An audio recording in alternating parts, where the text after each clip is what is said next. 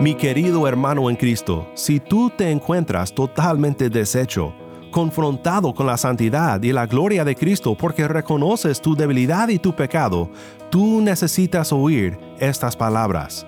No temas.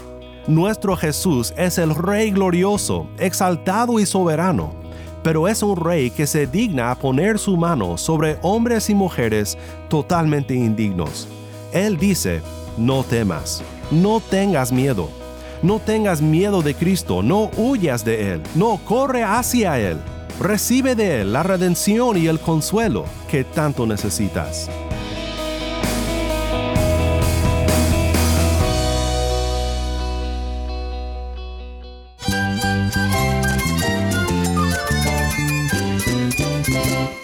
Cristo es la esperanza. Cristo es mi Señor y mi Salvador. Cristo ha transformado mi vida. Cristo es la viña. Separado de Él, nada puedes hacer. Cristo es el camino, la verdad y la vida. Jesús es mi todo.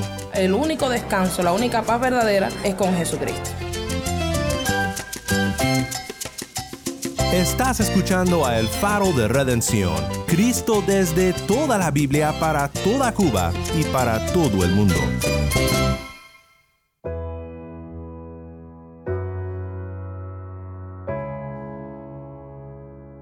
Hola, soy el pastor Daniel Warren. Gracias por acompañarme aquí en el faro. Estamos en una serie estudiando el libro de Apocalipsis. Estoy muy emocionado de hoy estudiar contigo la palabra, porque después de varios días viendo la introducción a la carta, entramos ahora a la visión que Juan recibe de Jesús, la desvelación de Jesús, un encuentro con el Cristo resucitado que nos anima en nuestro peregrinaje en este mundo. Si tienes una Biblia, busca Apocalipsis 1, 9 al 20 y quédate conmigo para ver a Cristo en su palabra.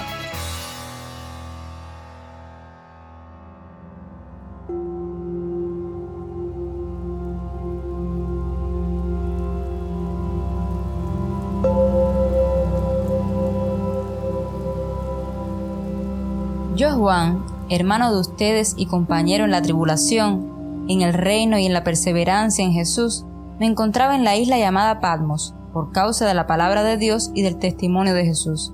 Estaba yo en el Espíritu en el día del Señor, y oí detrás de mí una gran voz, como sonido de trompeta, que decía, Escribe en un libro lo que ves, y envíalo a las siete iglesias, a Éfeso, Esmirna, Pérgamo, Teatira, Sardis, Filadelfia y la Odisea. Entonces me volví para ver de quién era la voz que hablaba conmigo, y al volverme vi siete candelabros de oro. En medio de los candelabros vi a uno semejante al Hijo del Hombre, vestido con una túnica que le llegaba hasta los pies y ceñido por el pecho con un cinto de oro.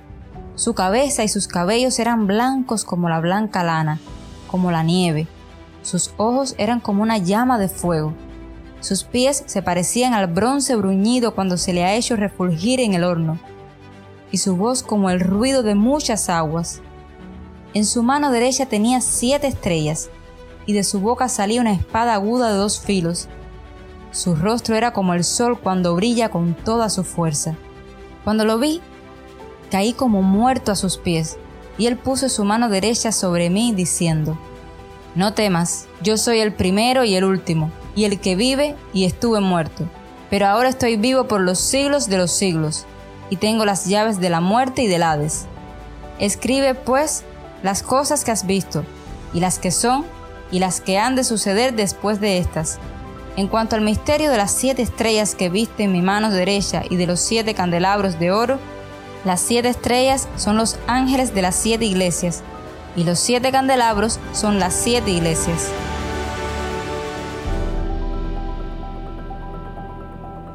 Creo que nos haría bien recordar que todos estamos pasando por algo. Todos sufrimos y nos haría bien admitirlo.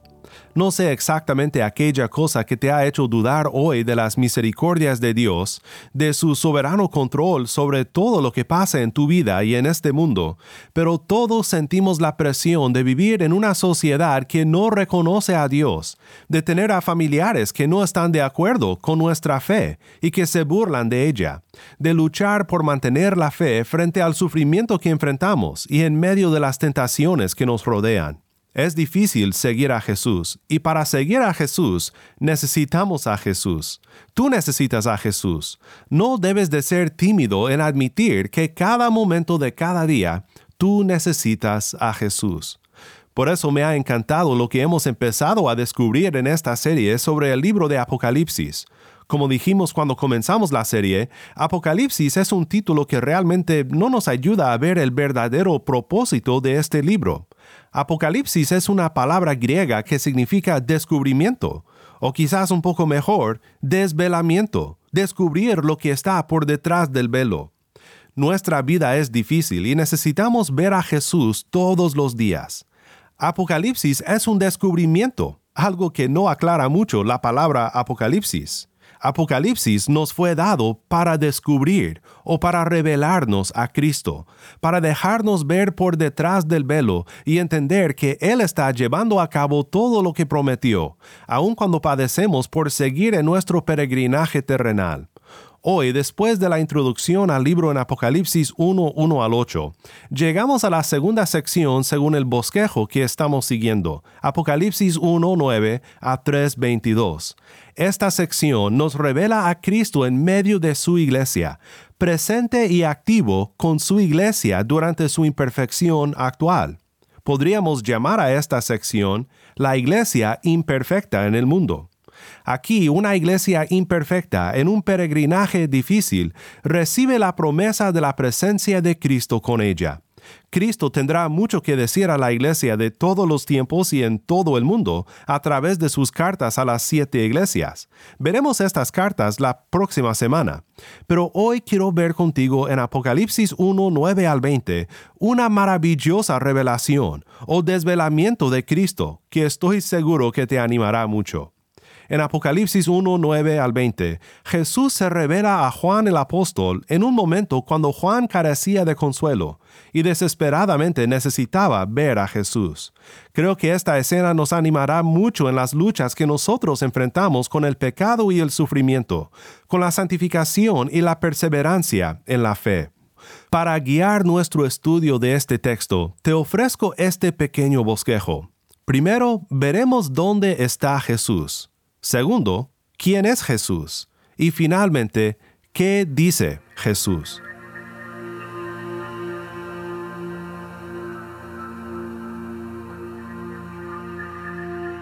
Primero veamos dónde está Jesús.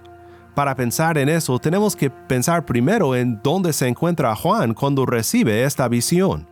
Juan dice lo siguiente, yo, Juan, hermano de ustedes y compañero en la tribulación, en el reino y en la perseverancia en Jesús, me encontraba en la isla llamada Patmos, por causa de la palabra de Dios y del testimonio de Jesús. Juan se encuentra solo en la pequeña isla de Patmos. Quizás fue exiliado, como muchos suponen.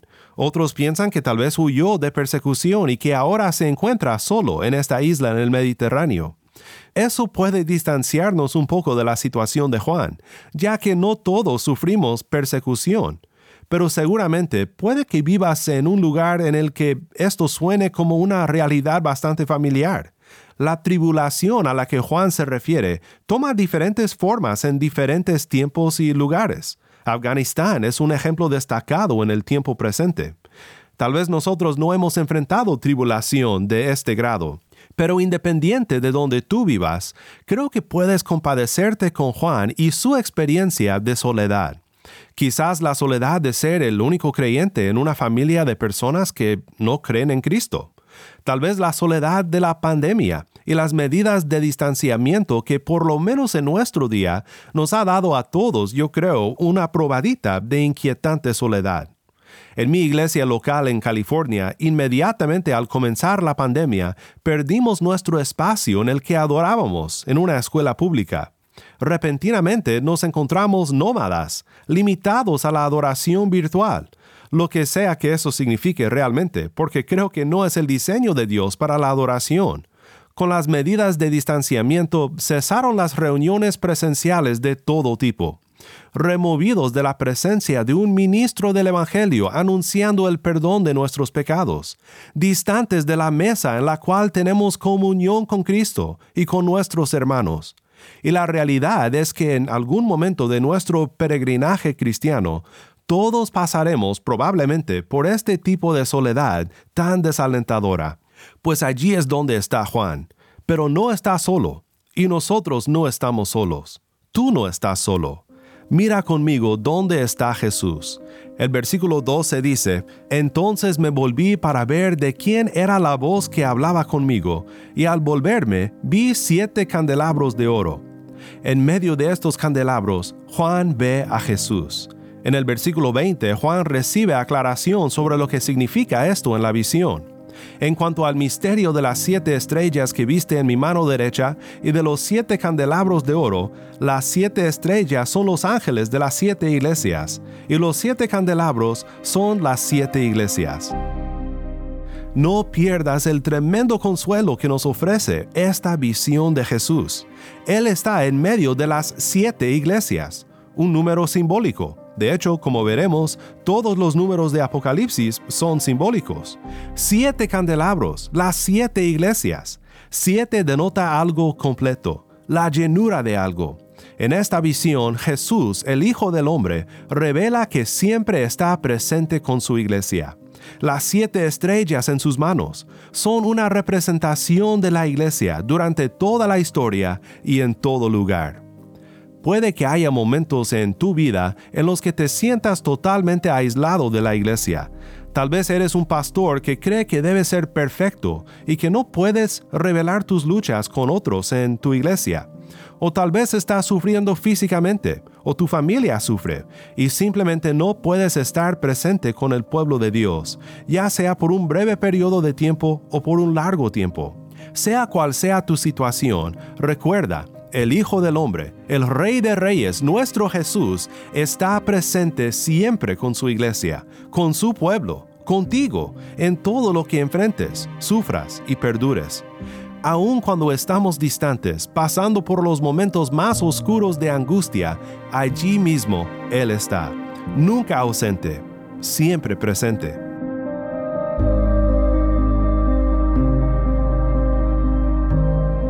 Segunda verdad sobre Jesús. Hemos visto dónde está Jesús, presente con su iglesia, reunida o dispersada. Él camina entre los candelabros y aquí está con el pobre Juan. Vemos dónde está, pero considera conmigo quién es. ¿Quién es Jesús? Escucha nuevamente los versículos 13 al 16. Medio de los candelabros, vi a uno semejante al Hijo del Hombre, vestido con una túnica que le llegaba hasta los pies y ceñido por el pecho con un cinto de oro. Su cabeza y sus cabellos eran blancos como la blanca lana, como la nieve. Sus ojos eran como una llama de fuego. Sus pies se parecían al bronce bruñido cuando se le ha hecho refulgir en el horno, y su voz como el ruido de muchas aguas. En su mano derecha tenía siete estrellas, y de su boca salía una espada aguda de dos filos. Su rostro era como el sol cuando brilla con toda su fuerza.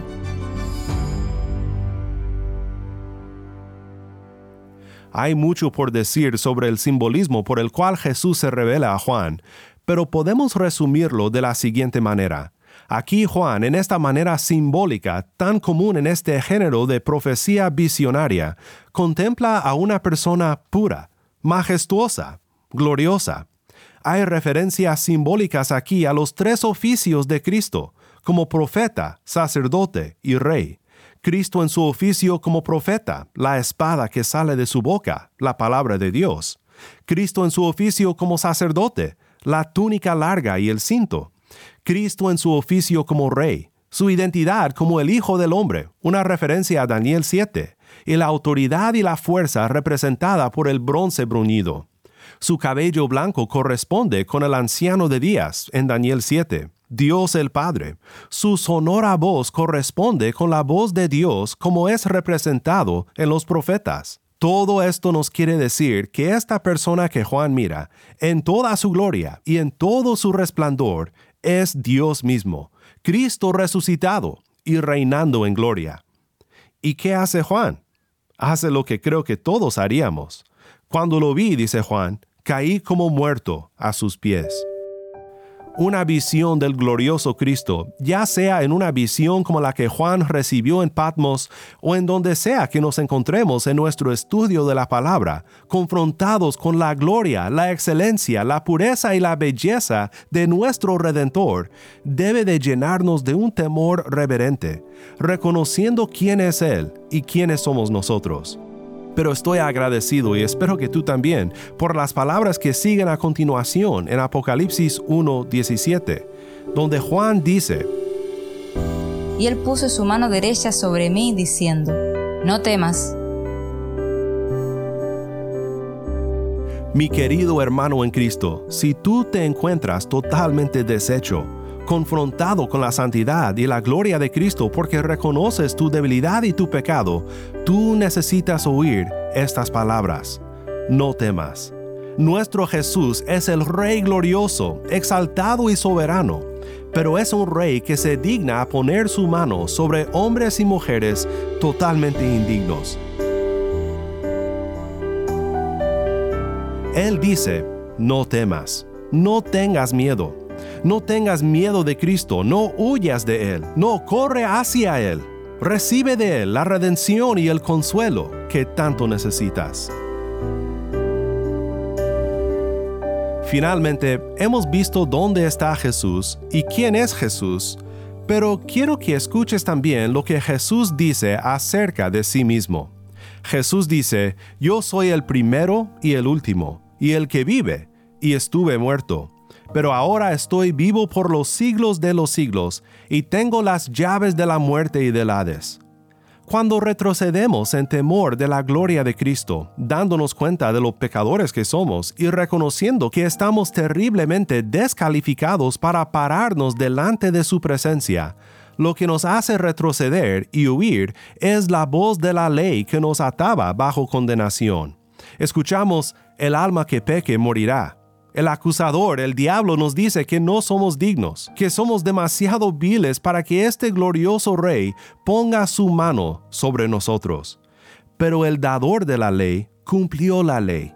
Cristo pagó la pena de nuestras transgresiones. Él pagó la pena del pecado para todos los que por fe se aferran a Él. Nos aferramos a Cristo por la fe, con brazos débiles, frágiles, cansados, abrazando a Cristo por fe su fuerte mano removió el aguijón de la muerte. El aguijón de la muerte, dice Pablo, es el pecado, y el poder del pecado es la ley. Pero gracias sean dadas a Dios, que nos da la victoria por medio de nuestro Señor Jesucristo. Y el que tiene las llaves de la muerte y del Hades, pone su fuerte y amorosa mano sobre ti, por ti una mano sobre ti y una mano alzando aquellas llaves, dándoles un pequeño traqueteo, diciendo, ¿a qué le temes? Yo tengo las llaves.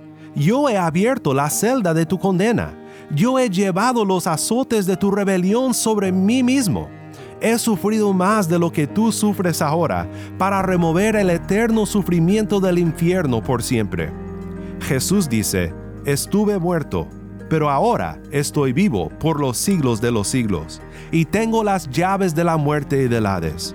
Y porque yo vivo, pase lo que pase, sin importar lo que estés sufriendo ahora, sin importar lo que hayas hecho, yo estoy contigo. Allí es donde Jesús está yo soy el profeta que declara la voluntad de Dios por tu salvación, el sacerdote que hizo el sacrificio final por tus pecados y que intercede por ti, y el rey que te sujeta, que reina sobre ti y te defiende. Este es quien Jesús es, y estoy a tu favor. Esto es lo que Jesús dice, poniendo su mano sobre ti y alzando en lo alto las llaves de su victoria.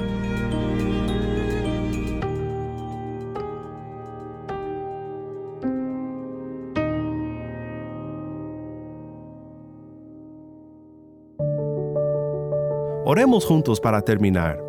Padre Celestial, venimos ante ti en el nombre del Cristo resucitado, sabiendo que por su obra en nuestro favor oyes nuestras oraciones. Te pedimos gracia hoy y siempre para recordar que Jesús está con nosotros, que Él es nuestro profeta, nuestro sacerdote y nuestro rey, y que Él está a nuestro favor declarando victoria sobre el pecado y el sufrimiento, sobre la muerte y Satanás, guiándonos en victoria mientras esperamos su venida. Ven pronto, Señor Jesús. Amén.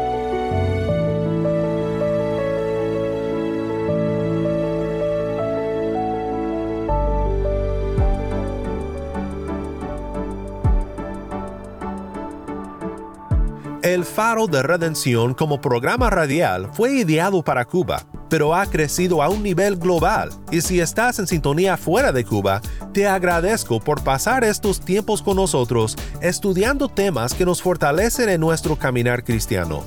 Para más información sobre este ministerio y sobre cómo tú puedes formar parte de nuestra misión, visita nuestra página web elfaroderedención.org nuevamente nuestra página web elfaroderedención.org. No olvides que también nos puedes seguir en las redes sociales, en Facebook, Instagram y Twitter. Solo busca El Faro de Redención. Allí encontrarás más contenido durante la semana para animarte en tu fe y para mantenerte informado sobre el ministerio de El Faro. Si esta programación ha sido impactante para ti, queremos saber de ti puedes escribirnos al correo electrónico ministerio arroba el Nuevamente nuestro correo electrónico ministerio arroba el faro de o mándanos un mensaje de voz a nuestro número de WhatsApp. Y cuando nos lo mandes indícanos si podemos incluir tu mensaje en un futuro programa. Nuestro número de WhatsApp es 1 786 373-4880. Nuevamente nuestro número de WhatsApp 1-786-373-4880.